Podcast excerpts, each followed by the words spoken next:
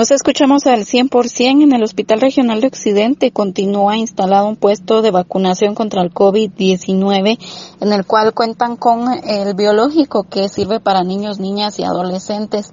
Según hacen referencia, han tenido poca afluencia de personas para que soliciten su biológico, por lo tanto invitan a que eh, lleguen y puedan completar esquemas o iniciarlos si, si así es el caso.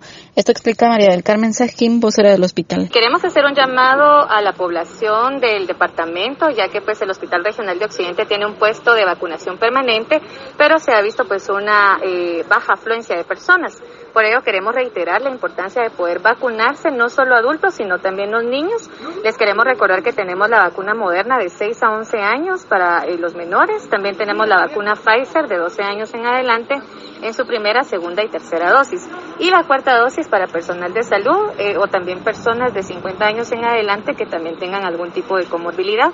Los esperamos en el segundo nivel de la consulta externa. Estamos atendiendo en nuestro puesto de atención permanente de, 7, de 8 de la mañana a 2 de la tarde y únicamente deben de traer su DPI su constancia de vacunación o en el caso de menores de edad, pues su fe de edad para que les puedan eh, realizar el proceso de la vacunación. Están atendiendo de manera constante y todos los días, por lo tanto invitan a que más eh, personas puedan eh, llevar a sus hijos e hijas y vacunarlos contra el COVID-19 ya que continúa afectando esto a el sector de la población de niñez y adolescencia.